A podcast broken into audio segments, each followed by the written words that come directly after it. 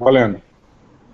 Boa noite, pessoal. Sejam bem-vindos a mais um Security Cash. A gente pede desculpas pelo atraso. O Security Cash é o webcast sobre segurança da informação, pentest e computação forense. O tema que hoje foi votado pelo pessoal foi o ransomware, onde nós vamos falar sobre os mais diversos tipos desses softwares que é, chantageiam os usuários para que eles atingem para ter pagamentos através de, de diversos meios. Mas primeiro eu vou deixar os meus colegas se apresentarem por ordem alfabética ali. É, Gilberto. Melhor, alfabética, Alcion, né? Opa, boa noite pessoal. Aqui quem fala é o senhor Júnior, sou consultor em segurança da informação e segurança cibernética, professor universitário. Hoje vamos falar um pouquinho sobre esse ransomware, né, que captura os dados aí para cobrar um valor por eles e falar um, algumas formas de prevenção também para os senhores. Passar a palavra para o nosso amigo Gilberto. Boa noite, pessoal. Boa noite, meus amigos que compartilham aqui com, comigo aqui o SecurityCast. Boa noite quem está nos assistindo, é, online e depois offline também. É um prazer estar aqui. Meu nome é Gilberto Sudré, sou consultor de segurança da informação, professor universitário também. E estamos aí hoje para conversar um pouquinho sobre ransomware. E aí passar a palavra agora para o Gustavo. Gustavo, boa noite. Boa noite, pessoal. Boa noite, Gilberto, Alcion Alberto. É, obrigado por estar nos assistindo, né? Segunda-feira, a gente vai falar agora de ransomware, que todo mundo já deu um, um, um briefing do que seria. Então, eu vou tentar dar uma análise jurídica também do que, que vem a ser o ransomware e quais as implicações sobre ele. Boa noite, vamos começar. É, só lembrando para todo mundo, para o pessoal, que quem quiser, as perguntas já estão abertas, tá? É, pode enviar perguntas que a gente vai vendo as perguntas de vocês. Quem tiver dúvidas a respeito do assunto, a gente vai vendo as perguntas e vai respondendo ao longo do, do programa, tá? Bom, gente, hoje o tema de hoje à noite é ransomware. Ransomware é uma espécie, um, um pedaço de software malicioso que é, tenta chantagear os usuários para obter vantagens financeiras.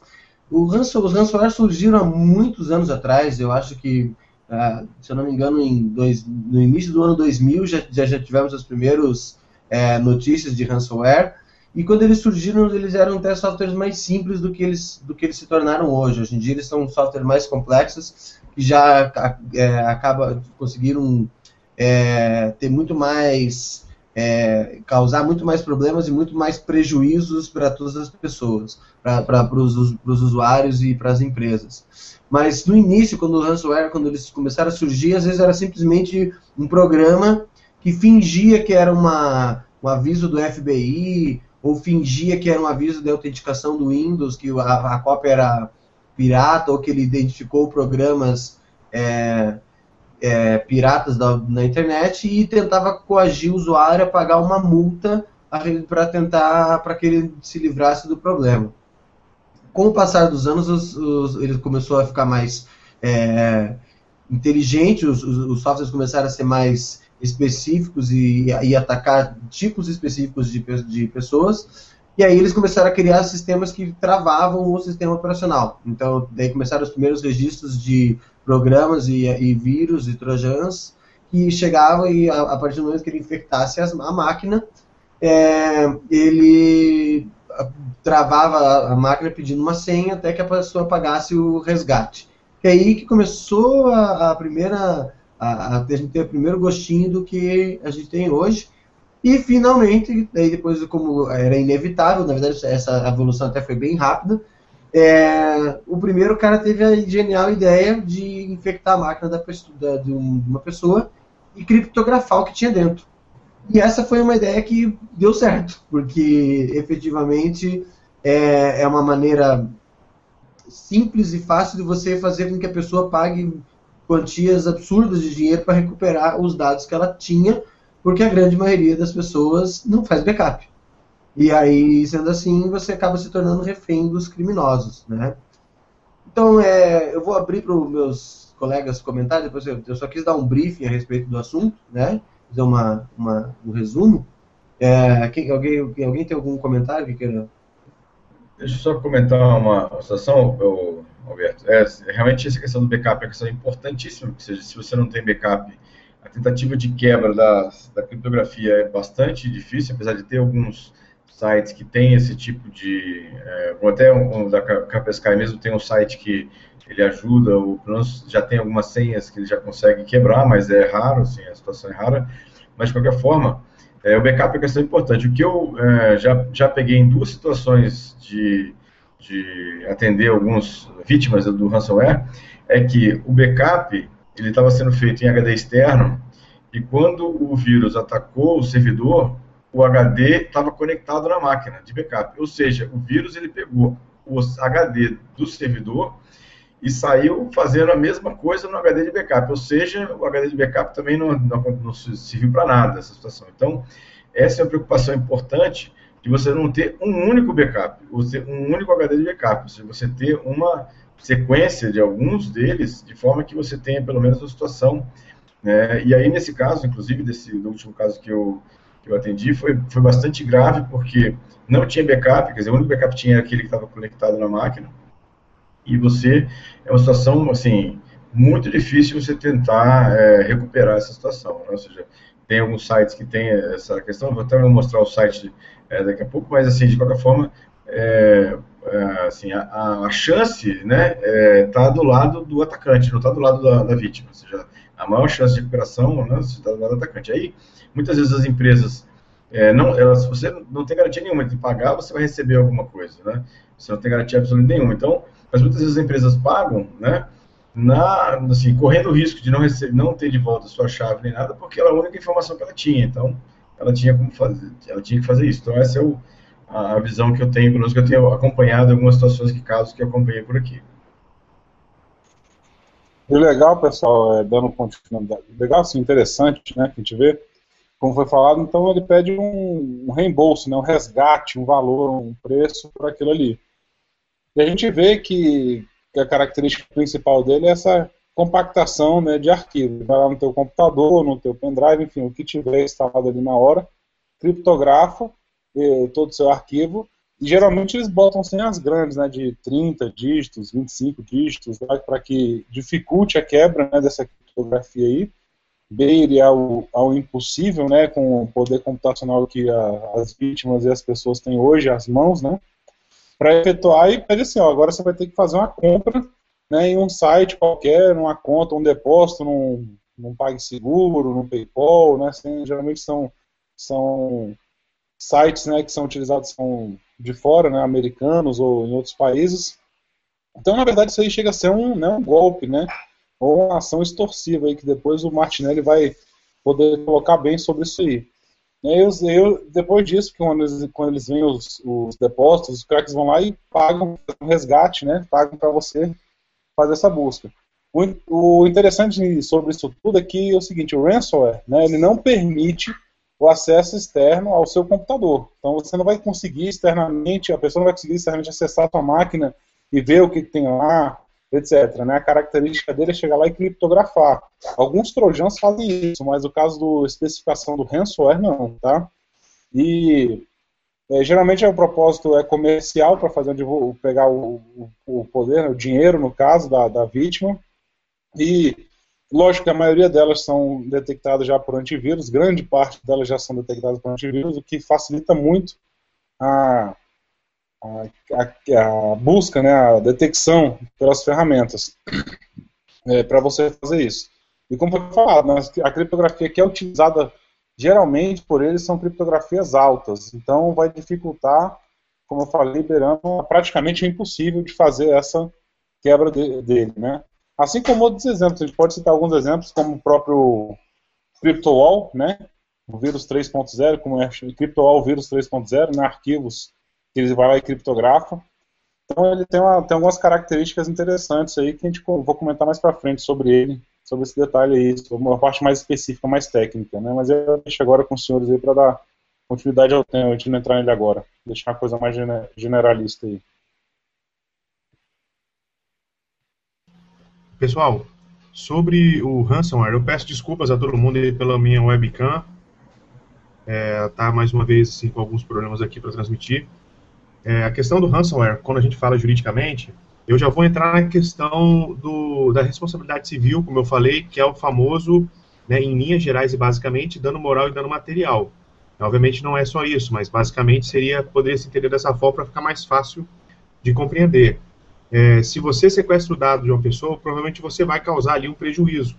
Ela precisa, né, dando um exemplo de caso concreto, mas não quer dizer que ser, vão ser todos assim, se a pessoa tiver com aquela dissertação de mestrado ou uma tese, né, e o prazo é na semana que vem e você sequestra isso, então você tem esse, esse dano moral, né, imaterial talvez, que você vai ter que ressarcir. Agora, fora isso, numa análise assim bem preliminar do Código Penal, nós poderíamos também, na questão do agente do ransomware, é, incorrer no crime de extorsão, que é o artigo 158 do Código Penal, que fala constranger alguém mediante violência ou grave ameaça. E aí, numa interpretação da questão né, do direito digital, você tem a grave ameaça nesse sentido. E com o intuito de se obter para si ou para outrem indevida vantagem econômica, a fazer, tolerar que se faça ou deixar de fazer alguma coisa, né, que seria o crime de extorsão. Também teria o crime do invasão do dispositivo informático, que como o ransomware infecta a máquina, provavelmente ele tenha perpassado um mecanismo de segurança. Né, e poderia, então, incorrer nesse crime também. Além disso, o crime de dano. Da mesma forma como você causou um dano na responsabilidade civil, também no penal tem um crime de dano. Então você pode também, assim, você no sentido, o, o, a pessoa que utilizar o ransomware e exigir dinheiro e causar algum dano à pessoa, né, porque a pessoa não pagou, você deixa isso se perpetrar, ela pode o quê? então te processar criminalmente, né, exigir, na verdade, que se processe criminalmente o crime de dano sobre você também. Né? Então aí teria a priori três crimes que o ransomware poderia é, incorrer, fora a responsabilidade civil, que é o dano moral, o dano material que eu já comentei. É, eu, eu só uma, mais um, relatando mais um caso que eu acompanhei aqui, que mostra a importância dos administradores saberem, de sistemas, saberem exatamente o que eles estão fazendo com a conta de administrador. É, uma outra situação que eu analisei aqui de uma invasão, na verdade, o vírus entrou por um anexo de e-mail de um usuário comum. E aí, é, o vírus, como ele não tinha direito de administrador, ele atacou a máquina local do usuário, né, então criptografou os dados do usuário que estavam no HD local da máquina dele, e a pasta pública, a pasta onde estava, ele tava, tinha acesso direito de escrita, que era a pasta pessoal dele no servidor e a pasta pública também. Não afetou a área de sistema. E aí, é, eu fico imaginando, ou seja, como aconteceu em outras vezes, é, se esse, esse administrador é, usando a conta de admin dele, ou seja, o que, que ia acontecer? Um, assim, uma devastação completa no servidor, ou seja, ele ia atacar a máquina local, o servidor, que ele tinha direito de administrador, tinha direito de todos os mapeamentos de rede ele ia conseguir entrar e fazer a parte de criptografia e também né, a parte toda de HDs que tivessem por acaso conectados a ele. Então, ou seja, mais uma vez, assim, eu reforço a importância da, do administrador de rede ele saber exatamente o que ele está fazendo quando ele está logado como administrador e só usar essa coisa de administrador quando ele realmente for necessário. Fora disso, não usar. Ou seja, é uma, é uma questão, assim, um, um fato claro que aconteceu que eu, eu observei aqui. É uma, uma, coisa que eu também sempre gosto de, de ressaltar, na verdade, praticamente em tudo que eu falo a respeito, eu, eu sempre digo assim, siga a trilha do dinheiro. Para mim essa é uma, é uma, frase tão, tão profunda, você consegue resolver tantos problemas na vida se você conseguir entender como que a coisa funciona e por que, que ela está acontecendo, que e essa frase, siga a trilha do dinheiro, ela serve para um monte de coisa, inclusive nisso. A maioria das pessoas às vezes não, não consegue entender é, que por que, esse, o, o CryptoWall, o CryptoLocker, eles começaram a, a ganharam proporções gigantescas, infectaram milhares e milhares e milhares de máquinas em, em todo o mundo. Pelo simples fato que ele dá, deu e continua dando muito dinheiro, mas muito dinheiro mesmo. É, o CryptoWall, ele, ele, uh, existem estimativas, e, o, desculpa, o, Crypto, o CryptoLocker, Existem estimativas que ele rendeu cerca de 3 milhões antes que, ele, antes que conseguisse tirar ele do ar. E o CryptoWall, que veio depois, né, que foi a evolução depois, eles, existem estimativas que dizem que ele rendeu 15 milhões de dólares antes que ele fosse tirado do ar. E uma coisa que vale a pena ressaltar é o seguinte, não, não se enganem de pensar, ah, porque eu contratei um, uma, uma pessoa aqui, um cara da informática, um cara de segurança, e ele veio, ele conseguiu quebrar e conseguiu recuperar os meus dados. Ele não recuperou os seus dados. na verdade, o, o técnico informa, o técnico informático que você contratou, o cara de segurança, seja lá o que for, ele simplesmente foi lá e conseguiu utilizar-se do trabalho que aconteceu lá em, no, na, onde foi originado o problema, em que a polícia, a FBI e a, os órgãos competentes foram atrás, localizaram os caras, derrubaram os sites que eles estavam usando para propagar e conseguiram pegar o banco de dados de chaves criptográficas que daí depois foi posteriormente foi, foi fornecido para as empresas de segurança da informação e foi criado sites que ajudam você a, a, a recuperar os seus dados. Mas a questão chave que para mim na verdade torna o ataque de esse o CryptoLocker, o CryptoWall, esses ataques de ransomware que criptografam tão especiais é porque eles não têm eles não têm uma, uma depois que você já sofreu o ataque, um abraço. A não ser que aconteça realmente de, de mais pessoas serem infectadas e você conseguiu uma chave é, para conseguir recuperar os seus arquivos, você dançou, literalmente você dançou. As coisas que você tinha que fazer, você tinha que ter feito antes de ser atacado. E a questão é bem essa, porque ele dá muito dinheiro, porque quando, a partir do momento que você chega para uma empresa e diz, olha, eu te devolvo teus dados, tem que pagar 500 dólares, a empresa vai perguntar qual é a conta que eu deposito, entendeu? E aí essa é uma, é uma questão, até queria perguntar pro, o Gustavo, eu entendi, eu entendo toda essa questão, como é que funciona a questão de, é, de direito, etc e tal. Mas e como é que funciona, por exemplo, quando existe o crime, mas você não consegue é, materialidade para dizer que o crime existiu? Então, por exemplo, o cara está lá, a, os, os atacantes estão em outro país, as é, as, depois, de, depois de muita gente ser presa e muita gente se ferrar, eles aprenderam hoje em dia a grande, a grande maioria dos, dos ataques de, cripto, de CryptoLockers e de, de ransomware que criptografam, eles pedem o resgate em Bitcoin, o que deixa, é, torna bem difícil de você identificar para onde que o dinheiro está indo, como é que você vai pegar um cara desse jeito. Aí eu pergunto assim, a partir do, porque eu sei que direito é baseado em materialidades, tem que apresentar é, a, da onde foi, como é que foi, quem foi, e a, onde que foi o dinheiro, como é que foi, etc e tal. E no caso de não existir materialidade, fica complicado, né? Alberto, sim. Na verdade, o direito assim, ele requer a materialidade e, obviamente, a autoria. Né? Eu posso ter, por exemplo, um réu confesso, onde fui eu. Se eu não consigo provar que foi ele, eu fatalmente não vou ter condenação dessa pessoa. Né? Então, eu preciso que, além do réu confesso, por exemplo, da confissão, eu tenha também todos os elementos que provem que aquela confissão realmente aconteceu. Entendeu? Esse é um caso bem polêmico, inclusive, mas esse, esse é o entendimento. Então, não basta a confissão para poder condenar uma pessoa, por exemplo. Então, a, a, ausência de materialidade hoje no direito digital gera um outro problema: a ausência de autoria. Que se eu não tenho materialidade, eu não consigo nem chegar perto do autor, por exemplo.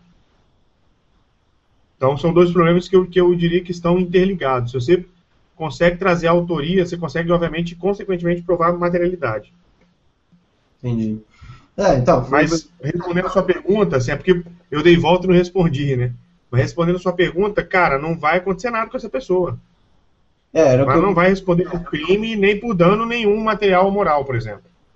Foi o que eu imaginei, era que eu queria confirmar, porque da maneira como eu entendo é bem essa. E assim, é, da maneira como a gente usa a, a, as coisas do passado para aprender e construir ferramentas para se proteger, os hackers e as pessoas mal intencionadas usam os erros cometidos por antecessores deles para aperfeiçoar as ferramentas que eles mesmos usam, entendeu? Então, por exemplo, no início, é, vamos, vamos, pegar o caso mesmo do, do, desses, do, desses ransomware de criptografia. Eles começaram, o primeiro deles saiu com ele, ele foi, ele era uma, ele, é, ele era um ransomware que criptografava com chave simétrica, por exemplo. Foi o que acontece. Foi lá, descobriram, descobriram, acharam uma maneira de quebrar a criptografia, porque criptografia de chave simétrica normalmente existem maneiras mais simples de, de quebrar, e quebraram. O que, que acontece? Passou um ano, dois anos, um pessoal lá pegou, pesquisou e aí começaram a fazer ataques de criptografia, que são os que são baseados hoje em dia, com chave assimétrica. E aí começaram a aumentar o tamanho das chaves exponencialmente. Hoje em dia, a grande maioria dos ataques são com chaves de mais de 600 bits.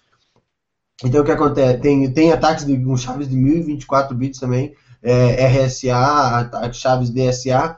E aí, como é que você. A, a, a, quebra dessas chaves se torna impraticável, a não ser que você tenha um, um sistema gigantesco distribuído de computadores para quebrar essas chaves, você vai ter, é mais fácil você pagar o resgate, mais fácil, mais barato e às vezes, na verdade, unicamente possível.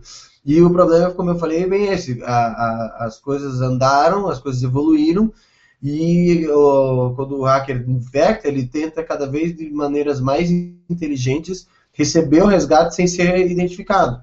Então, como é que você vai processar? Mesmo que você. Eu já peguei casos de de empresas que foram infectadas aqui no Paraná mesmo, no interior do Paraná, tinha uma empresa esse tempo atrás que estava com um problema desse. Porque foram milhares de empresas infectadas, por isso que a gente conhece tantos casos. E eles, eu, eu peguei e fui atrás para ver, e o ataque veio da. Agora não lembro agora, mas era, era, era, era, era da Europa, não lembro de, onde, de exatamente que país que era. Mas eu vou achar como um cara desse? Eu vou processar de que jeito? Vou, vou, vou mandar para que tribunal? Não tem, não, não tem materialidade nenhuma, entendeu? É mais fácil você tentar resolver o problema de outro jeito ou mitigar. E essa essa palavra que a gente usa muito em segurança, que é mitigar. É, é aquela história, você não tem, a grande maioria das coisas você não tem 100% de, de, de maneira de resolver. Então você mitiga, você minimiza, você encontra é, opções para que você consiga minimizar o problema e oferecer uma, uma, uma solução para a empresa ou para os usuários. Azevedo, yes. deixa eu te interromper um pouquinho. É, a questão é a seguinte, tem, falando essa parte de rastreabilidade, né, achar o culpado, o culpado não, o responsável, ir atrás até para fazer uma prova jurídica aí do, como o Martinelli está falando, a gente ainda tem outro probleminha, né, assim, outra coisa, porque o pessoal, né, você comentou do CryptoWall aí, da questão de chave criptográfica, eu vou entrar um pouco nesse ponto agora, a ousadia é tanta, né? O pessoal tá tão tá tão assim pertinente, tá tão focado nesse ponto que o pessoal chega e faz o seguinte, ó.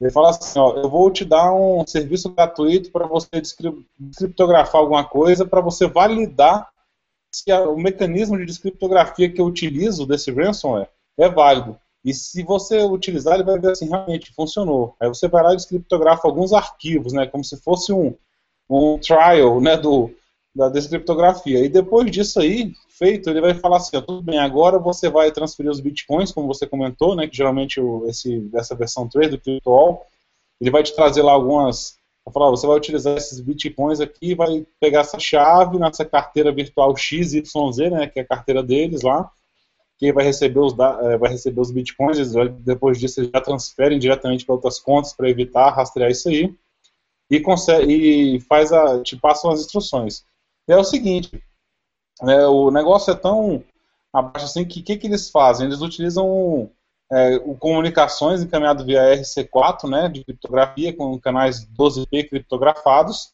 que vai permitir direcionar anonimamente as comunicações de diversos servidores, tá? E dentro desses servidores, é, que vão ser fornecidos uma lista que vai te jogar lá, ó, siga essa lista aqui. Então ele vai falar assim, primeiro, Primeiro você vai baixar o Tor, né? Aí já fala logo, ele já joga logo lá dentro do. utiliza o Tor para evitar, para diminuir a chance da rastreabilidade. Jogar dentro dessa Tor, ele vai te falar, você vai seguir esse site que vai dar um link tal, um link tal, até você chegar naquele código de instrução. Então, uma vez você fazendo isso e pegando o código lá, vai estar no servidor, no meio que a gente até comentou aqui, né, nessas, nessa rede anônima, né, de rede mais, mais difícil um pouco de a gente quebrar. É, e, enfim, na Deep Web.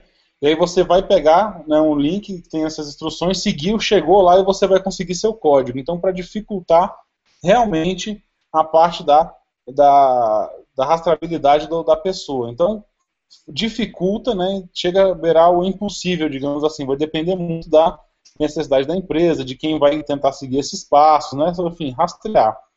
E a característica, né, já falando desse CryptoWall da versão 3, que que ele utiliza, que é um caso que é o Crypto faz, então ele tem diversos meios para chegar né, ao seu computador. Como assim? Ele pode chegar por alguns rootkits que você pode baixar, trojans que você executa sem permissão por meio de pendrive, entre outros, né, e-mail que você recebe, dentre diversos outros tipos de né, maneiras de, de infecção.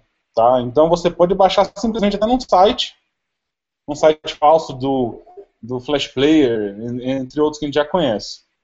E aí tem uma característica importante que a gente tem que já entender, é o seguinte, o CryptoWall inclui alguns sistemas operacionais para isso. Aí depois falam que é, né, que eu, eu fico pegando no pé, mas quais são, adivinha, né? Microsoft, Windows XP, Vista 7 e o 8, tá? O 8.1 e o 10 parece que já existem, só que eu ainda não vi nenhum relato de infecção e que tenha dado certo. Mas pela plataforma ser basicamente parecida, eu acho que dá para fazer sim. Então ele utiliza aquele criptografia RSA e AES 256. Como eu te falei, comentou lá, eles usam a chave criptográfica de 2048 bits, tá? Então que traz a, de, imagina, 2048 bits com 30 dígitos de para decriptografar, isso aí se torna praticamente impossível com o poder computacional que existe hoje, né? Os computadores que existem hoje estão as nossas, as nossas mãos, pensando aí no Core 7, né, com 16 GB de RAM ou até mais, mas traz praticamente impossível. E detalhe, tá? A pasta que ele vai criptografar não, nem sempre é a mesma, por exemplo, não vai ser o C2 pontos inteiro. Ele pode chegar lá e criptografar aqueles C users, né, que são a pasta de usuários que vai estar lá o seu seus documentos em settings, né, aqueles, aquelas pastas que nós já conhecemos do Windows que ficam guardados os, os do usuário. E podem também especificar uma lista específica né, de extensões, por exemplo, MP4, AVI, CSV, TXT, o, é, do Word, Excel, PowerPoint, né, essas, essas, extensões que são mais utilizadas hoje em dia, Zip, né, de fotos, PNG, um, imagens. Só fazer um adendo aqui, do que você falou, é bem desse a respeito do CryptoWall e o CryptoLocker, tem mais um, é bem isso que você falou, não é, ali, não é só necessariamente o, o, o Drive, mas tanto o, CryptoLocker, por exemplo, é, ele, mape, ele, ele criptografa inclusive unidades de rede mapeadas. E foi aí que deu a merda, entendeu? Porque daí o que acontece? Ele vai lá e, e, infecta o computador de qualquer. Imagine, você, a gente, a gente mexe com segurança, a gente sabe. Quanto mais você pulveriza o ataque nas pontas, mais você aumenta a tua chance de sucesso. Então, beleza, você tem toda lá uma preocupação de segurança com o servidor para que ele não seja invadido, etc e tal, blá, blá, blá, blá, blá. Mas beleza, ele consegue infectar um computador de um usuário safado que não fez o do update, alguma coisa, e o cara tem acesso na, mapeado na tua rede, pronto, acabou. Ele vai lá, ele vai criptografar algumas extensões específicas, como é o, o, o OpenOffice, Doc, Excel, arquivos de AutoCAD, etc e tal, inclusive em redes mapeadas. E aí é que a porca torceu o rabo bastante em relação ao virtual.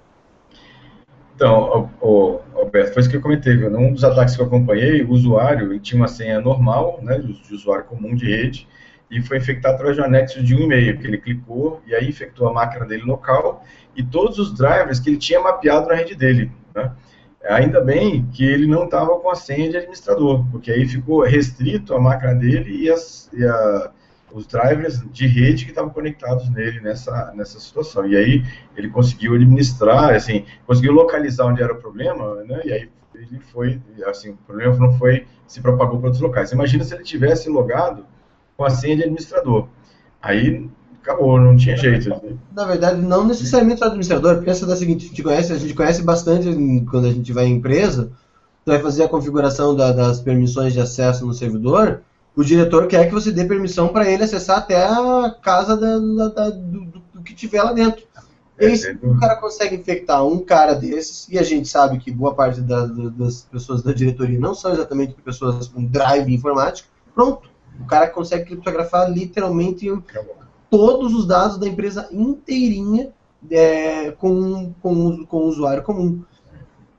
Outra coisa também, assim, o Alceu falou aí dos sistemas operacionais do Windows, mas hoje já tem uh, ransomware para Android. Na verdade, é, o Simple Locker é um, um Trojan que já, já foi identificado, é, que ele, ele, ele, criptografa e trava o smartphone, pedindo como resgate, né, seja algum valor, que normalmente para smartphone está em torno de 300 dólares nessa situação. E aí é, você tem que tentar administrar ou tentar assim, ver se consegue ter algum backup, que, de novo, a saída continua sendo é o backup, ou seja, você tem um backup do seu dispositivo, backup dos seus contatos, fotos, tudo mais, senão você também vai ter que, na verdade, resetar né, o, o, aparelho para configuração de fábrica e perdeu todos os dados que tinham lá dentro. Em algumas situações, inclusive, ele não consegue nem resetar para configuração de fábrica.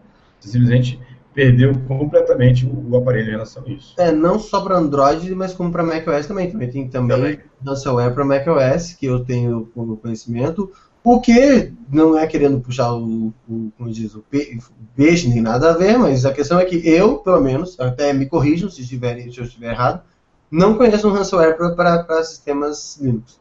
Nunca ouvi falar. É, nunca ouvi falar também. Ouvi falar para Android, mas para Linux em si, nunca ouvi falar. Nunca ouvi falar. Deixa eu compartilhar aqui a minha tela, mostrar aqui esse. Ah, aqui, ó. Essa é a tela do, de uma ferramenta. Tá todo mundo vendo aí? Sim, sim. É. Só fazer Esse... É uma dúvida aqui, ó, ah. o que eu comentei disso aí, do Windows XP, 8, etc., é o ransomware CryptoAll V3, tá? É específico desses, desses características que eu dei. Tá? Mas existem outros, como você falou sim. Então, essa tela aqui é, do, é de uma, uma, tela da Carpesky, se chama noransom.carpesky.com e ele tem aqui algumas chaves, né? Ou seja, está mostrando aqui que em 29 de abril ele foi adicionado 13 chaves de, de criptografia e 17 de abril 711 chaves de criptografia foram adicionadas na, na base de dados. Ele pede para você colocar aqui nessa tela, né? Ele tem aqui um número, não tem um manual aqui no How To que mostra exatamente como que você pode fazer isso aqui, usar essa tela. Na verdade, ele quer que você é, coloque aqui a a identificação da carteira digital do Bitcoin. E através da carteira digital do Bitcoin, eles conseguem identificar, né, para ter uma boa ideia de quem é, né, de onde foi, do, do, qual é a origem do, do, vírus. E aí conseguem te dar algumas ideias. Tem um aplicativo que você baixa aqui, ó, Decryption Application, aplicativo para o Windows, que você consegue é, aplicando essas chaves que eles têm, tentar descriptografar os dados. Né? Lembrando que esse, essa tela aqui, ela para esse tipo de vírus, chamado CoinVault ransomware, né? ou seja, que tem um, é um tipo específico de, de vírus, não é em geral para qualquer, qualquer um, né? qualquer vírus diferente. Né? Isso.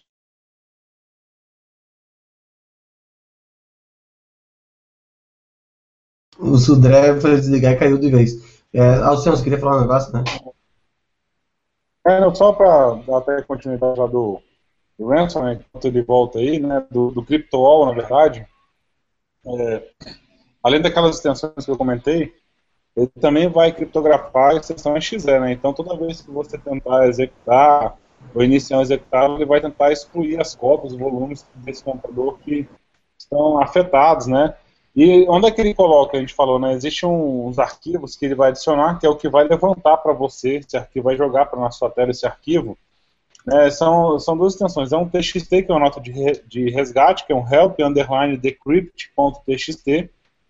E além disso, ele também mudará o seu papel de parede para um help underline decrypt HTML, que vai aparecer aquele papelzinho de parede lá dizendo ó, as instruções que você tem que seguir, seus dados estão criptografados, você não tem mais acesso, e como né, aquelas instruções que eu comentei agora há pouco para você. Então ele vai buscar de um para o outro ali para apresentar, né? E vai mostrar lá quanto que é o resgate, quanto de bitcoins que ele vai querer. Geralmente é dois, é esse que eu falei em torno de 500 dólares, né? 499 dólares que na, na época que eu fiz a pesquisa aí, então uns dois meses atrás, ele valia 2,23 bitcoins. E aí vai te, te fazer. Então, é o que eu falei, é o que o Sudré falou, existem diversos, um, né, diversos ransomwares que vão fazer, vão capturar suas informações, vão trazer lá, vão encriptar e vão utilizar criptografia diferenciada, senhas diferenciadas para tentar buscar. Só que alguns utilizam coisa, como é uma coisa que é espalhada, não é um ataque específico, né? Então ele vai espalhar uma mesma senha criptográfica para vários usuários que estão utilizando aquilo ali, né? Que vão clicar naquele link malicioso, naquele, naquele ransomware e vão passar esses links é, esses links para várias pessoas. Então, geralmente a senha é igual. Da, com o tempo que é descoberta essa senha, que se divulga, aí existem sites como esse de campanha, né? Como outros. O que eu estava, um tempo atrás, eu estava conversando com o pessoal sobre esse ransomware V3, um dos amigos meus trabalham com segurança, né, até fora do país, inclusive, e eles comentaram que ainda não existe nenhuma forma ainda de remover esse V3, tá? Não conseguiu. Existem sites que falam que removem, vocês podem procurar, fala, não, nós removemos isso aí, mas de verdade eu tenho, eu tenho um cliente ou uma pessoa que está com esse problema e não conseguiu de forma nenhuma com esses diversos amigos meus que estão em comunicação para tentar remover o ransomware virtual V3, tá? V3. É, e você tocou num assunto bem interessante, porque assim, existe uma, se você entrar na internet procurando para muita gente procurou, porque por exemplo, vou pegar o caso do CryptoLocker, a gente tem praticamente 27 milhões de infecções ao redor do mundo. Sabe que 27 milhões de infecções, de pessoas infectadas, gente, é muita gente, mas é muita gente. Isso só do CryptoLocker da primeira versão, sem falar dos, dos copycats que saíram depois. E aí, assim, então isso gerou um mercado gigantesco para ganhar dinheiro e gerou um mercado gigantesco para tentar para ganhar dinheiro tentando combater isso. Então, assim, imediatamente surgiram N sites e N programas que dizem que vão retirar o, o, o, o CryptoLocker, o, o, o, esse, o ransomware de criptografia, né? Mas na verdade não retiram porcaria nenhuma e são só ou bloatware ou até mesmo spyware para infectar com outras coisas, entendeu? Aí uma coisa que eu, queria comentar, uma, uma curiosidade interessante antes da gente passar, porque gente está tá começando, o horário está passando, eu quero ainda falar, a gente podia ter que falar a respeito do que, que a pessoa pode, as pessoas podem fazer para se proteger disso e evitar esse tipo de coisa. Mas eu não queria deixar passar em branco, porque às vezes existem certas situações em que o ransomware foi, foi bom e foi bem utilizado. Em 2013 teve um caso na, na, nos Estados Unidos, na Virgínia, se não me engano, que tinha um cara que ele era molestador de crianças foi infectado o computador dele com um daqueles ransomware que diz que encontrou material pornográfico no computador. E sabe aqueles que, que mostram uma uma tem, tem alguns ransomwares que mostram uma, um logo do FBI assim dizendo que foi encontrado material de pornografia no seu computador, não sei o que, blá. E o cara era mesmo, o cara tinha tido uns, uns, uns bate-papo meio estranho, meio suspeito com, com, com, com adolescente, com criança, e o cara fechou e se entregou. Ele se entregou para a polícia e a polícia foi lá e checou o computador do cara e descobriu que estava lotado de coisa de material pornográfico mesmo. Mas é o tipo da coisa que o cara foi pego no fogo cruzado e de repente até foi útil que o cara foi pego. Quando eu fiquei sabendo disso, quando eu fiquei sabendo disso, eu dei muita risada, cara. Eu dei muita risada mesmo ser usuário de Windows, né? Exatamente, né? Merece, né? Tem que se ferrar mesmo.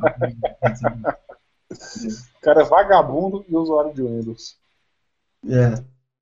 Bom, gente, acho que a gente podia começar a dar os nossos conselhos a respeito de, de, de o que, que as pessoas podem fazer para se proteger de, de, desses, desse tipo de software, entendeu? E assim, eu, eu vou falar duas coisas só bem simples, bem rápidas. Não é querer puxar, como eu disse, não é querer puxar a sardinha. Mas o fato é o seguinte: todos esses softwares, esses ransomware, inclusive os de criptografia, que são os mais perigosos, eles se propagam através de falhas e de problemas na arquitetura Windows. Eles são, em 99,9999% dos casos, eles são para Windows. Como a gente falou, tem para Mac, tem para Android também, obviamente, porque o mercado móvel é um mercado gigantesco, tava, era só uma questão de tempo até que essa modalidade de software fosse para o mercado móvel. Mas até hoje a gente não tem, pelo menos eu volto a dizer, se alguém tem conhecimento, manda nos comentários que eu gostaria de saber, porque eu não ouvi falar, não tenho nenhum conhecimento de um único computador Linux que tenha sido infectado nessa história. Então, assim, embora nem sempre isso seja possível, mas às vezes, é, é, às vezes essa questão de você não ser infectado por um software que pode potencialmente botar e, e roubar todas as suas informações, talvez sirva de incentivo suficiente para as pessoas. E assim, como eu disse, embora não seja possível, você usar Linux é uma garantia de que você, inclusive, além não só para ransomware, mas como para outras coisas, você vai estar mais protegido. Mas não adianta, não tem como não tem que chover no molhado. A questão é bem simples. A melhor e maior e garantida proteção que você tem contra qualquer tipo de ransomware, seja ele de criptografia ou não, chama-se backup. Se você tem um backup, o backup está atualizado, o backup tem que estar offline. Se o backup estiver online, ele não é um backup, ele é uma sincronização, ele é uma cópia, ele é qualquer outra coisa menos um backup, o backup tem que estar offline. Se você tiver uma política de backup sólida, bem feita e bem executada, você está protegido contra não só esses, como, como contra como outros problemas.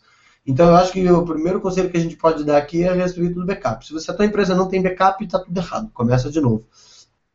Uma outra questão também que vale a pena citar aqui é quando você fala em termos de ransomware, como a gente citou, a, a, os ataques não são necessariamente de, visando os servidores, até porque normalmente já foi gastado um tempo a mais em termos de atualização e proteção dentro, para, para, para esses servidores.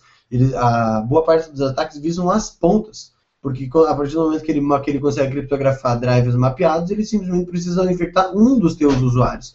Então você, a sua empresa tem uma política de segurança sólida que contemple atualização constante, do, por mais que seja Windows, mas que, tem para atualização constante, tanto do Windows quanto do antivírus. Não é necessário, a gente já falou trocentos milhões de vezes, que se você tem um Windows sem ter antivírus, você é maluco, não tem condições. Eu já, até não sei quando, a gente comentou isso no Security Cast, mas é, leva menos de 5 minutos para uma máquina Windows sem nenhum tipo de proteção antivírus ser infectada quando ele é colocado na internet. Então, se você tem uma, se tem uma, a sua empresa tem computadores Windows e não tem antivírus, você tá, também está tudo errado, tem que começar de novo. E o que mais eu estou esquecendo? Acho que o caminho é, assim, o, ponto número um, realmente, como você falou, é backup. E backup, mais de um, inclusive fora, né, desconectado offline, como você comentou. E, e coisas que podem impedir de alguma maneira, né, ou seja, não 100% de alguma maneira, é o uso de uh, um antivírus e um anti-spyware nas máquinas, bem configurado e, e um bom antivírus spyware.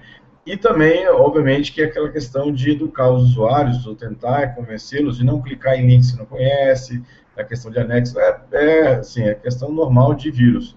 Mas é realmente a, a, a, prioridade nesse caso é a questão do backup, na minha opinião.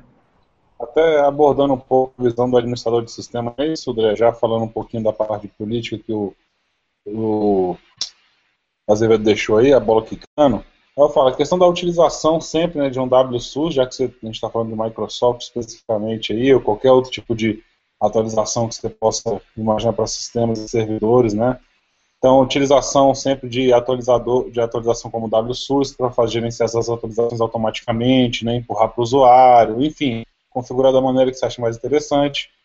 Tem pessoas que vão reclamar sempre na empresa, né? Esse eu escuto, não é de hoje, não vai, não é, não é de hoje, não vai ser somente hoje e para sempre.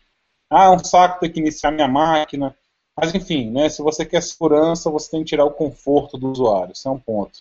Atualização constante do antivírus e de preferência deixar scans semanais para passar, apesar de o antivírus já ser muito efetivo hoje só de estar ligado ali, né? Então atualizações diárias, a gente tem que rodar aqueles jobs de atualização diária para empurrar para a máquina do usuário, até porque muitos usuários às vezes saem de férias, ficam 30 dias fora e a máquina ele desliga nessa época quando ele liga a máquina, vai aparecer aquelas 40 atualizações para ele empurrando logo, né, de uma vez. Vai aparecer aqueles updates de 30 vacinas, né, 30 dias de vacina, aqueles dash de vacina, 30 dias, como você comentou. E, além disso, outros tipos de metodologia de segurança, né? Se você utilizar um IDS, IPS efetivo, né, que vai fazer análise de pacotes que estão entrando na rede, né, engines, né, ou próprio aquelas engines de antivírus, antimalware que existem nos próprios é, proxies, né, que de acesso à internet, e na hora que o cara faz a requisição de um pacote, ele vai lá e roda engine de um antivírus, já no próprio proxy, né, todos de Next Generation já vem isso, né, então de próxima geração. Esses equipamentos para administrador de sistemas, ele é fundamental. Né, quanto mais controle você colocar né, no IPS, num firewall que vai ter ali para barrar algumas conexões, né, você vai ter um proxy de aplicação ali para barrar, então vai ter um detalhe do antivírus uma máquina atualizada, você para evitar que o vírus vá por dentro, né, com pendrive, entre outros dispositivos móveis que possam chegar na empresa, ele é fundamental. Eu vejo sempre, eu gosto muito dessa, dessa parte que quando a gente pensa em segurança, a gente tem que pensar sempre por camadas, né, as camadas de entrada, as camadas internas, né, tanto o acesso físico desse antivírus, ah, como é que um, um vírus vai entrar, antivírus não, de um vírus, como é que um vírus vai entrar por meio físico, né, o cara leva ele no pendrive, leva ele no celular, como a gente comentou, joga lá dentro do Android. Um ransomware desse não vai ser, não, não vai atacar esse Android no caso, né, que a gente comentou ele. Mas você plugou no computador, executou aquele arquivo no computador da empresa, vocês contaram. É importante também ter essa visão, né, a questão de camadas para evitar esse tipo de problema aí com seus usuários quando a gente fala já na parte do mundo corporativo, não só do usuário comum. É, você tocou numa, num ponto bem interessante, é verdade. Essa é uma coisa que me, eu não tinha pensado, e é fato. Se você pegar, quando se fala em termos de empresa grandes, a empresa, uma empresa maior tem mais ferramentas para combater esse tipo de coisa. Uma vez que a gente sabe que as infecções com esse tipo de software são normalmente via e-mail ou de arquivos que o usuário baixa via internet, uma utilização bem projetada e com segurança, com, com antivírus, com IDS, etc. E tal, de proxy na empresa e checagem na, das, das caixas direto nas caixas de correio, minimiza em 95% esse tipo de ataque pega eles antes que ele consiga, antes que ele consiga é, causar algum tipo de estrago. Não é um caso, a gente não serve para empresas pequenas, mas é, é para empresas grandes é uma ideia. A gente tem perguntas, então? Temos algumas perguntas aqui. É, do Douglas, que ele pergunta assim: nos casos que vocês conhecem, normalmente, quando se paga, os caras devolvem o conteúdo criptografado, é mais comum perder tudo? É, bom, na, na, minha visão, o que eu acompanhei aqui, o pagamento é, foi enviado de volta depois da chave e foi recuperado. Mas não, não pode ser garantido isso que vai acontecer em todos os locais. Mas o que eu do que eu acompanhei, foi, eles foi pago e foi é, enviado depois a chave de criptografia. Né? É, o Ricardo, Richard também pergunta aqui, não sei se já responderam. Para backups locais, se o drive não está mapeado, mas plugado na máquina, ainda assim é suscetível aos ataques? Bom, se o sistema estiver vendo o, o drive, é, não precisa estar mapeado na rede. Se o vírus infectar ah, o servidor e o servidor está com o drive plugado, vai fazer a, alteração né, para isso. É, o José Antônio Borges fala que o ransomware utiliza alguma. Se alguém quiser completar, pessoal, fica à vontade aí. Estou olhando aqui as perguntas aqui. O José Antônio Borges pergunta: ransomware utiliza alguma falha específica do Windows? Olha só, José, é, Antônio, o que acontece é que existem, na verdade, a palavra ransomware, é, na verdade, pega no resgate, né? Agora, tem vários tipos de, de vírus debaixo dessa classificação. Tem alguns que são é, através de bloqueia o HD ou bloqueia o acesso à máquina ou smartphone, tem uns que criptografam todos os dados, então depende é muito. E aí tem vários tipos de vírus e exploram vários tipos de vulnerabilidades diferentes. Né? Não, não, tem nenhum tipo assim padrão de uso dessa situação. Né? É, e a Mônica. É, Vale a pena citar um negócio aqui que é, eu também concordo também, da, pelo menos da, da, dos casos em que eu acompanhei, das situações em que eu vi, toda vez que foi pago, as pessoas recuperaram os dados, entendeu?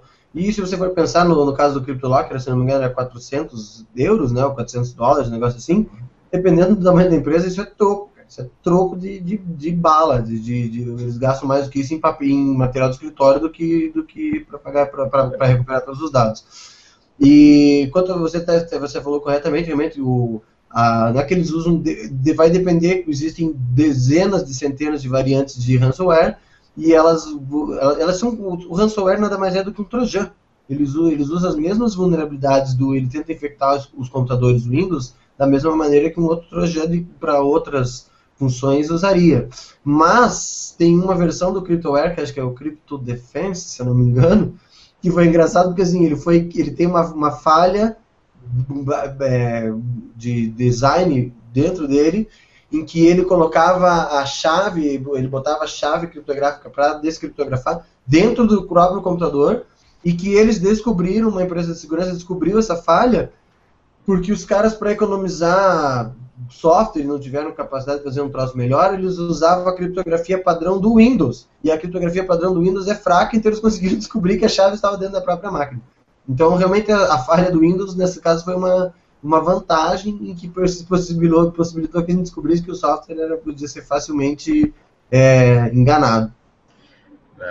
Pessoal, só para comentar uma coisa, ransomware, né, que muita gente fala assim, ah, o ransom ele vai lá e é, utilizam a vulnerabilidade do Windows, vocês têm que pensar que o ransomware, na verdade, é como se fosse um programa que criptografa arquivos, só que ele é executado escondido com a senha, um padrão que só o cara que colocou, plotou esse ransomware, nesse malware, para vocês executa e aí seus dados ficam criptografados. É como se você criptografasse os dados da sua máquina e perdesse a senha. É a mesma situação.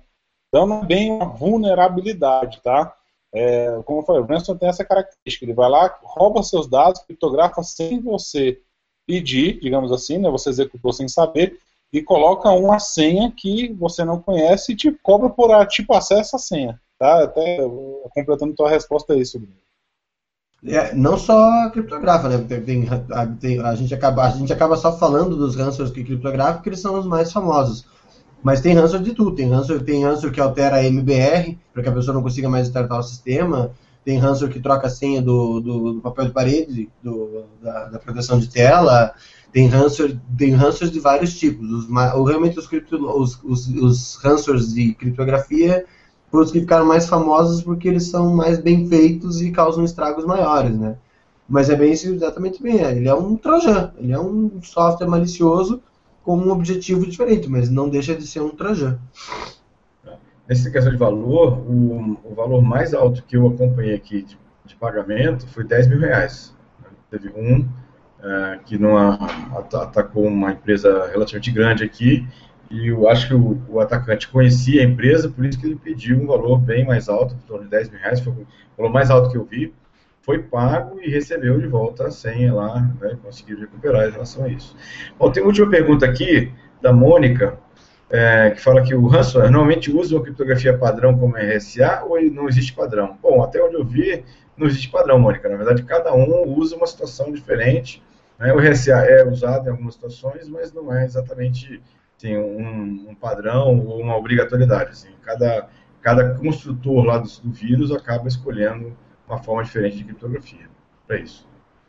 Beleza. Você tem uma pergunta aqui, ah. Tem uma pergunta pessoal mais pro. Estaria interessante a intervenção do Martinelli. Não sei se o Martinelli está ativo aí, está caladinho agora aí. A gente entrou numa parte muito pesada né, da ransomware. Tá por aí, o Martinelli? Tá junto. Tá, o Roberto Silva né, Sila, desculpa, perguntou aqui, juridicamente falando, o marco civil da internet ajuda nesses casos para poder identificar o autor? A quanto andam esses acordos internacionais em casos de crime cibernético? Olha, com relação ao marco civil, ele ajuda porque ele, ele exige a guarda de logs de aplicações de internet de, de servidor de acesso. Então, em algum momento, né, essa pessoa teve que passar por um, um servidor de acesso, por exemplo. Né? Agora, realmente, se ela usa a, a Deep Web, você tem o um caminho dificultado para encontrá-la. Mas o Marco Civil permite a você sim tentar, é, pelo, através de meios jurídicos, achar o IP dessa pessoa para poder o quê? Dar autoria e trazer materialidade. Agora, com relação a acordos e tratados internacionais, né, nós temos é, que avaliar com qual país eu estaria falando. Né, como o nome já diz, é um, um acordo ou um tratado internacional, ou seja, quer dizer que esse país tem que ter previamente é, solicitado ou feito com o Brasil um tratado né, de, de, enfim, de cooperação no combate ao cybercrime, como é a Convenção de Budapeste, por exemplo, né, com os países da Europa, né, vários países da Europa. Agora, é, não teria de pronto, assim, teria realmente que analisar com detrimento em, em um país específico. E quando não tem um tratado. Ou... Os grandes desses, só para citar um exemplo, grande parte dos ataques, os ataques vinham da Rússia. Olha, na Rússia, eu sinceramente tenho que olhar o site do MRE, que é o Ministério das Relações Exteriores, para saber se existe um tratado ou convenção internacional para isso, que eu acredito que não.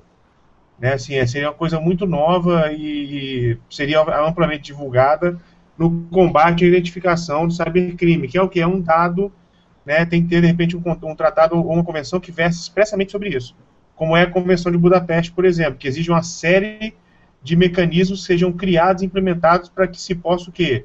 Prover o dado quando ele for requisitado por outro país na Convenção de Budapeste. No Brasil, a gente tinha antigamente, assim, até o Marco Civil, obviamente, entrar, é uma, um acordo de cooperação internacional, que geralmente era celebrado com a Polícia Federal, por exemplo. Né, o Google tinha isso, com o Ministério Público também, de fornecer os dados, mas o Marco Civil veio e supriu essa necessidade.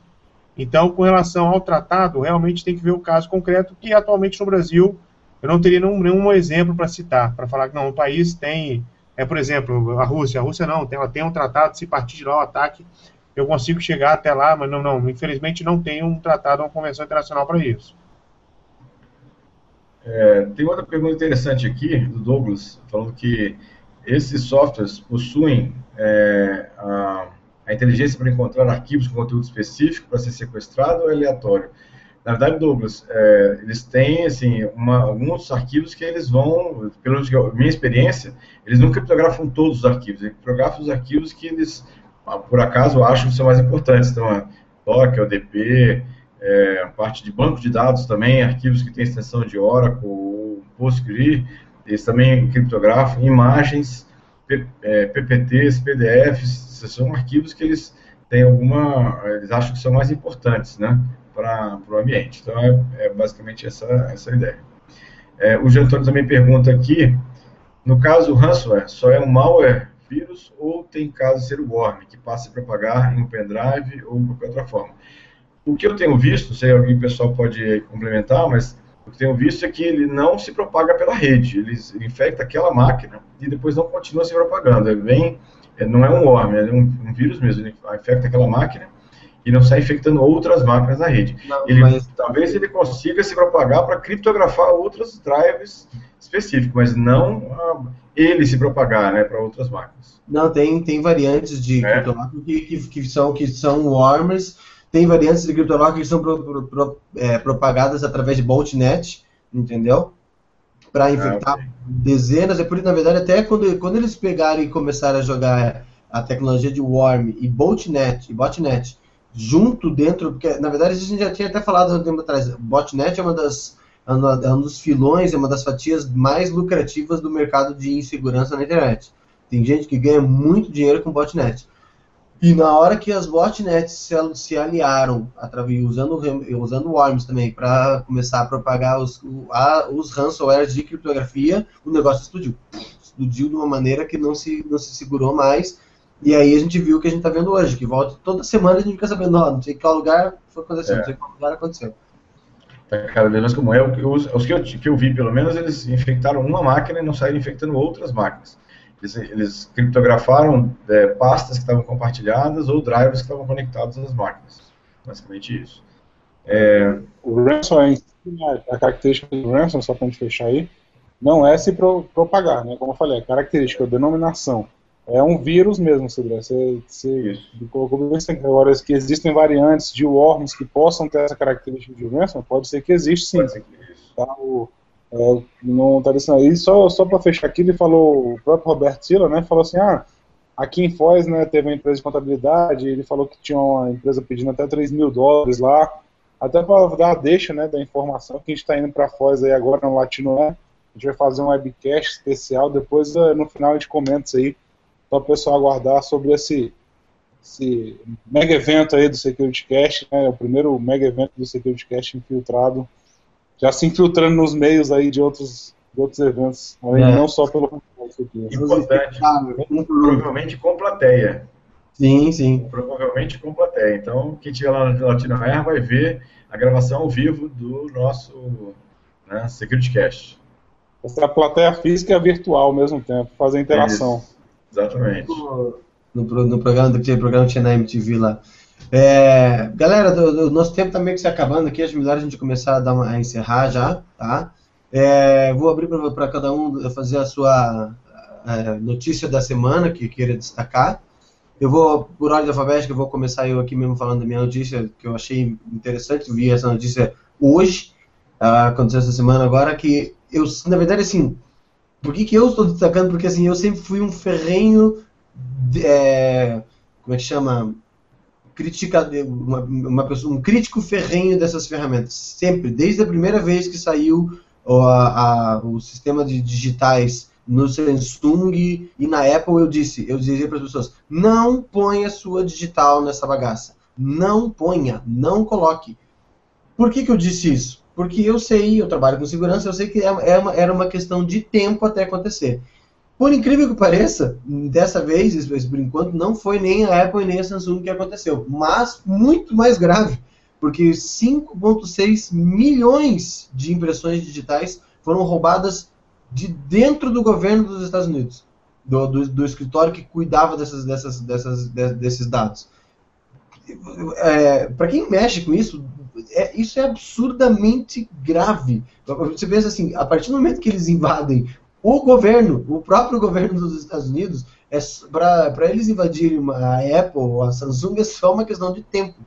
E pense, se foi cinco, quando, quando aconteceu o caso da Apple, quantos usuários de iPhone tem no mundo inteiro? Entendeu? E aí as pessoas estão botando lá digital, estão dando a digital tanto para Apple quanto para Samsung de graça, de graça. E aí um, belo dia você vai amanhecer e a sua digital está na posse de criminosos para fazer o que, que ele quiser, para se passar por você quando ele quiser, do jeito que ele quiser. Porque hoje em dia a gente sabe muito bem que a criptografia, a biometria, é usada como autenticação uma, uma porrada de coisa. Eu consigo sacar dinheiro com a minha digital. Então, é, quando eu vi essa notícia, eu achei impressionante, achei que valia a pena comentar. E volto a dizer: não coloquem a sua digital em qualquer lugar, a não ser que você seja obrigado a colocar. Alcion. Desculpa, eu comecei a falar com o microfone fechado, é mania aqui. É, eu tenho duas notícias, na verdade, né? Eu não aguento, não. Tem, tem que vir Alcion, da Microsoft. Alcion, eu quero assim, eu tô esperando que você fale o que eu vou ouvir. Vai, continua. A gente já sabe o que ele vai falar, né? Só que é. vai falar. Não, se você não falar, eu vou falar. Eu vou falar logo. Eu também, eu também. Não, pera, eu vou começar com uma mais light. Não, eu vou, talvez eu deixe, deixa aqui. É uma coisa da Microsoft que a Microsoft ela consegue, né? Falando de segurança, de atualização, a Microsoft conseguiu né, novamente trazer um transtorno para os usuários né, dos seus Windows 7, 8. E qual foi? Ela deu uma atualização agora para os seus usuários, né, que geralmente tudo é automático, a gente sabe que tem que trazer segurança, então você baixa, instala e depois você vê o que acontece. Né? A maioria dos usuários comuns são assim. E falou o seguinte, né, agora para executar jogos antigos você não consegue mais, mesmo tendo licença, etc. E o que, que aconteceu? A atualização desativou o Safe Disk né, em computadores do Windows 7, 8 e Vista. E ele faz o quê? É um DRM né, que protege o software em um disco, né, como o CD de jogos, entre outros. E basicamente ele desativou esse DRM, impedindo que os jogos se executem automaticamente, se executem no computador.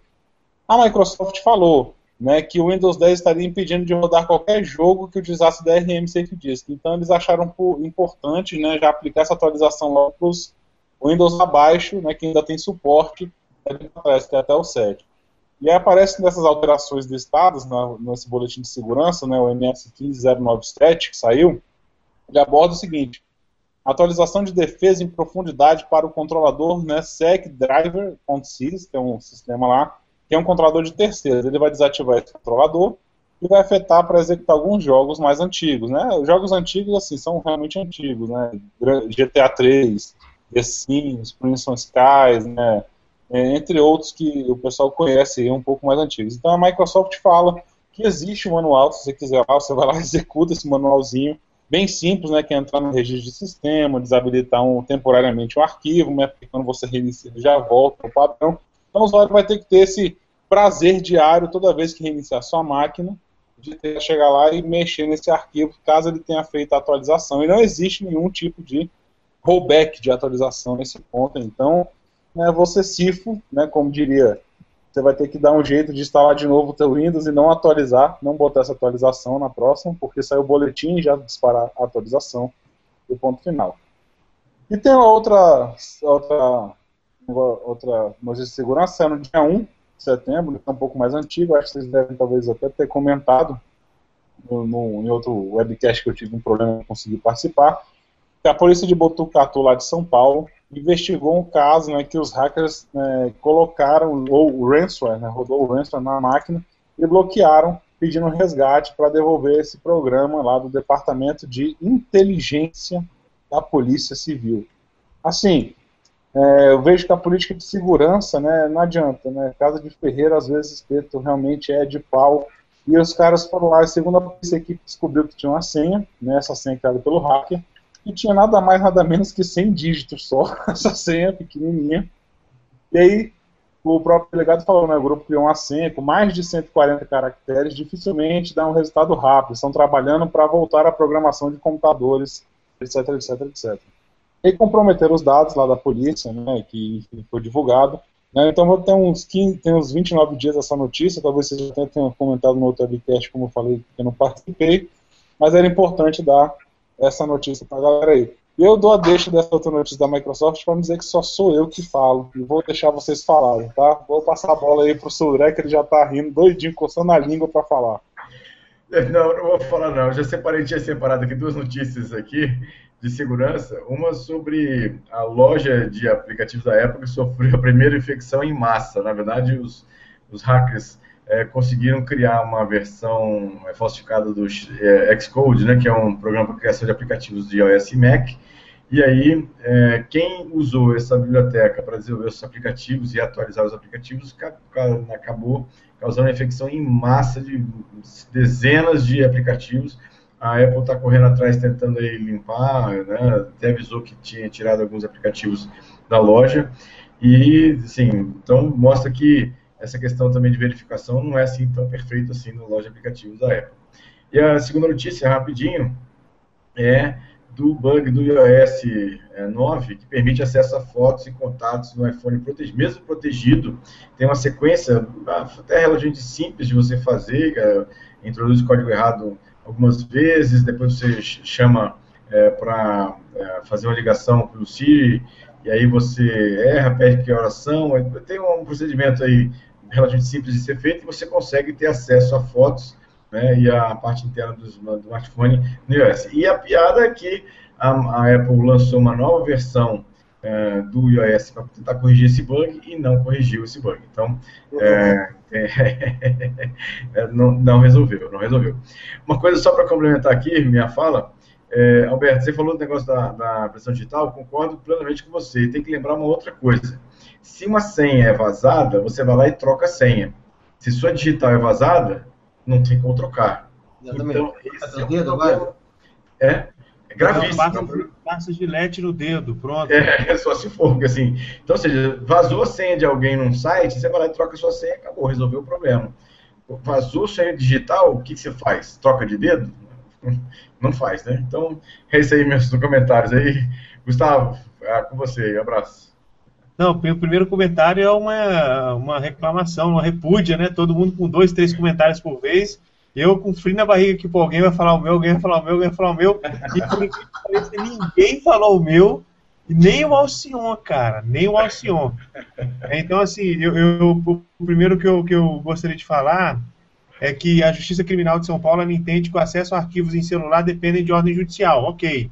Né, mas o principal é se comentar né, nisso aqui é que nos crimes de pornô de vingança, por exemplo, né, que seria difamação, e, e se for oriunda de relacionamento, uma difamação segundo a Lei Maria da Penha, é, você é, é interessante que se, se tenha medidas judiciais para se buscar e aprender, por exemplo, o, o smartphone da, da, do, do, do, agressor.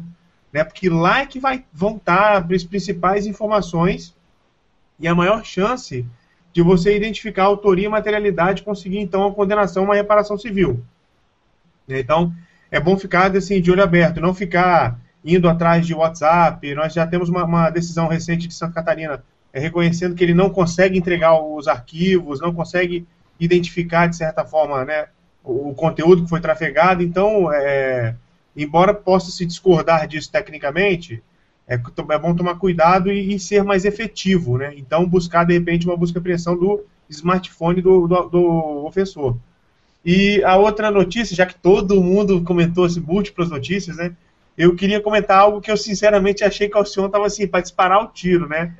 Mas não. É que a Microsoft e a Canonical fecharam parceria para usar o Ubuntu no Microsoft Azure.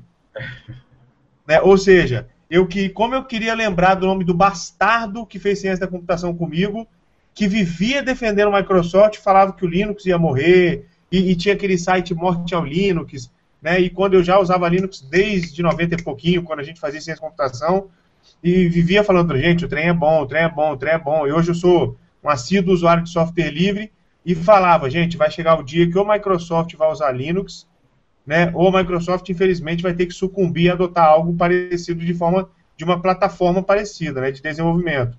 E, e, esse dia chegou, né? A Microsoft reconheceu a escalabilidade do Ubuntu, né, e reconheceu a sua arquitetura em trabalhar com Big Data. E aí, meus caros técnicos MCP, que pagam fortunas de treinamento e defendem a empresa de um sistema completamente inseguro, né, bem-vindo ao time. Talvez agora vocês aprendam alguma coisa, entendeu? Eu tô abrindo a Não, turma LPI. questão do software dois, livre. viu? É, e tem acesso ao código-fonte, e é conhecimento. É por isso que eu falo em aprender alguma coisa. Não ficar usando a caixa preta insegura que é, enfim, outros sistemas, para não dar nome a nenhum boi. É, e a questão, outra questão também que eu achei bacana é que eu vi um tutorial na internet ensinando a instalar no lugar do Android do seu smartphone o Firefox OS. Então, é, é um, é um- um OS talvez. Eu nunca testei, se alguém testou, de repente o Gilberto já testou. Eu testei. uma- É, eu poderia comentar aí se vale a pena tente tentar essa migração ou não. O sistema é muito leve. Eu testei num, numa- num telefone que me deixaram emprestado comigo. O sistema é muito leve, muito rápido. Mesmo com hardware muito assim mais simples do que um hardware de esses smartphones top de linha, ele é muito, muito rápido, muito responsivo. Eu gostei muito lá sobre isso. Né? Sobre a questão aí do sistema, Gustavo, tem umas turmas de LPI abrindo. O pessoal de Microsoft quer fazer LPI, entendeu? Tá, bacana, viu? É, sabe também- a nova certificação, certificação, né? em vez de ser MVP, agora vai ser MLVP, né? Most Linux Value Professional. Uma coisa que vale, uma a pena citar aqui, porque com, com certeza a, a, a área fanática e maluca da, da área de software livre vai erguer o nariz e vai torcer o nariz e vai falar, ah, tá fazendo. a- vale, bem, vale a pena citar assim, que o, o acordo que a Microsoft fez com a Canonical não é acordo de cooperação, porque a Microsoft vai colaborar com porra nenhuma, não. O acordo é simplesmente que a Microsoft vai usar o Usar. Ubuntu dentro da estrutura de cloud deles lá, de Big Data. Porque eles justamente eles vão usar o Ubuntu porque eles reconheceram que dentro da- das opções que tem no, da- na- no mundo Linux, eles gostaram, que acham que o Ubuntu vai ser, vai atender melhor ali, coisa e tal. É porque cada vez que você fala que vai- a Microsoft vai fazer alguma coisa com alguém, já, o pessoal já. Algumas vezes até eu mesmo levantei a bola. Por exemplo, uma coisa que eu me decepcionei, não tem nada, nós, nós desviamos, nós desviamos completamente do, do, do, do, do tema do Security Cache, né? Estamos falando de outra coisa, mas já que entramos nisso aí, por exemplo, eu me decepcionei de saber que ah, vai ter um acordo de cooperação, de desenvolvimento do. Como é que é o nome? Do Android lá, do. A do Cyanogen com É. o Cortana. Com a Microsoft. Cortana, Porra, exatamente, eu vi isso aí. não fode, eu vi, né? Cortana, eu vi, eu vi. Fode. É diferente do que foi feito agora com, o- com o Ubuntu, né? Isso aí. Bom, gente, Falavam, vamos. falavam que o inferno ia esfriar antes e o Microsoft antes ia Microsoft usar Linux. É, esfriou. É. Estão usando. É. Então, o capeta tá usando o casaco de menos 50 graus. E mandaram fazer um- Eu Vai vou ter- só lembrar uma coisa. Quem lembra da, da famosa filmagem onde apareceu Bill Gates e o falecido Steve Jobs? Lembram disso? Falando Lembro. na parceria da Mac e Microsoft. Quem sabe não vai aparecer ali nos Torvalds e o Bill Gates juntos aí abraçados. Pode ser, pode ser. E assim, aos MCPs, MCSS e M's da vida, senhores, troquem isso por, por LPI, que vale muito mais. Troquem todas aquelas. O que os caras faziam para tirar a onda, né? Assim, botava aquele monte de certificação na assinatura, era às vezes até maior que o nome e o cargo do cara, assim, entendeu? É, Tinha um monte de linha de MC, tinha até MCPQP, tinha de tudo. Cara, troca isso por LPI e seja feliz, Tá seja livre. Gente, vamos encerrar que nós já estamos indo para meia-noite e meia. Vamos eu lá, vou deixar vocês, cada um se despedir aí, depois eu vou dar os recadinhos do Plim Plim aqui. Então, vai lá. Quem, quem eu. Bem, deixa eu começar, já conversei. Começa. Agora o senhor, o senhor. Bom, pessoal, então quero agradecer a todos aí pela presença, que está assistindo a gente ao vivo, os que vão assistir depois, né, posteriormente, os que estão ouvindo aí o, né, o podcast. Agradecer a presença, espero que vocês compartilhem nosso vídeo aí, clique no, no inscrição do nosso canal, né, façam graça, pirueta, façam tudo que é possível aí, vamos compartilhar, ajudar o Security Cast a crescer. Agradecer novamente a paciência, a audiência, e acho que com essa webcam a gente está conseguindo realmente convencer que o Linux é bom. Né? Se a Microsoft está reconhecendo que ele vai ser melhor, imagina o usuário final agora vendo isso aí. Né? Estão começando a confiar na gente agora. Obrigado e boa noite, pessoal. Falou, pessoal. Bem, boa noite a todos que nos acompanharam aqui ao vivo, quem está nos, vendo agora depois no offline. Obrigado pelas várias perguntas aí, o pessoal participou bastante desse SecurityCast aqui, é realmente um tema importante, está afetando muita gente, acho que também chamou muita atenção em relação a isso. Agradecer aos meus amigos que compartilharam aqui com, comigo o Secret Cash. O final foi bem divertido aqui, bem, bem assim, fora do convencional. Foi bom, foi bom também. Obrigado aí a todos. Uma excelente é, semana para todos. A gente se vê lá no Latinoware, no nosso é, Security Cast de especial lá também. Abraço a todos aí. Pessoal, obrigado pela audiência. Por favor, se inscrevam no nosso canal no YouTube, deem um joinha no nosso link, né? E vamos é, aguardar agora na Latinoware esses quatro juntos pessoalmente. O negócio não vai prestar, não. Vai dar certo, não. É, isso não vai ser legal. Bom, gente... e, a galera, e a galera, rapidinho, Alberto, e a galera Microsoft aí, ó, bem-vindo ao time, tá? Eu não tenho que aprender Microsoft. É, bom, gente, nós chegamos ao final de mais um Security Cash. Eu queria, em nome de todos aqui, agradecer a todo o pessoal que está acompanhando. A gente tem ficado muito surpreso porque a, a, audiência, a gente, quando a gente faz um programa de, sobre segurança numa segunda-feira, 11 horas da noite, a gente faz até para tentar com que maior número, as pessoas possam ver depois da faculdade e tal, mas a gente não, não tinha inicialmente nenhuma ideia de que a, a, coisa ia atingir o tamanho que ela atingiu com a, a, o prestígio e a audiência que a gente está tendo. A gente agradece muito pelo pra, um prazer estar aqui trazendo essa informação para vocês e estar tá contando com vocês. Então eu queria agradecer muito as pessoas que estão assistindo. Agradeço também as pessoas que assistem a gente depois offline no, no, no canal. Agradeço o pessoal, os participantes que mandaram perguntas. O pessoal, o pessoal cada dia mais está participando bastante, enriquece bastante até a discussão, enriquece o assunto. É, lembrar que vocês podem acessar a gente no, na nossa página, no securitycast.com.br, no Facebook, no www.facebook.com.br. Nós temos também no YouTube, no youtube.com.br securitycast você pode é, acessar o áudio no iMasters, no imasters.com.br barra perfil barra securitycast, tem o áudio dos programas, né? E agora também você pode, também pode baixar via podcast só o áudio no SoundCloud no soundcloud.com barra securitycast. É, ainda essa semana a gente vai ter mais um SecurityCast News, que é, para o pessoal que está acompanhando, que é, são as, um resumo de notícias semanal que a gente está fazendo. E eu vou convidar todos para o próximo Security Cast, que vai ser daqui 15 dias, especial, dentro da Latinoair. Nós vamos ter uma. Os, esses quatro vadios aqui vão estar sentados numa mesa, reunidos, para falar a respeito de segurança. Vai ser muito divertido, porque a gente vai ter pela primeira vez. É, a gente vai ter um público sentado ao vivo e vai ter mais o público que vai estar prestigiando a gente pela internet. E, é, então vai ser muito legal, convidar vocês todos, a gente vai estar divulgando melhor o, o, os dias, mas se eu não me engano, vai ser no dia 15, né? Eu vi que tá na, na grade lá. É, de manhã, se eu não me engano. O, a gente vai divulgar melhor, mas vai ser no dia 15 de outubro, é, lá ao vivo da Latinoair.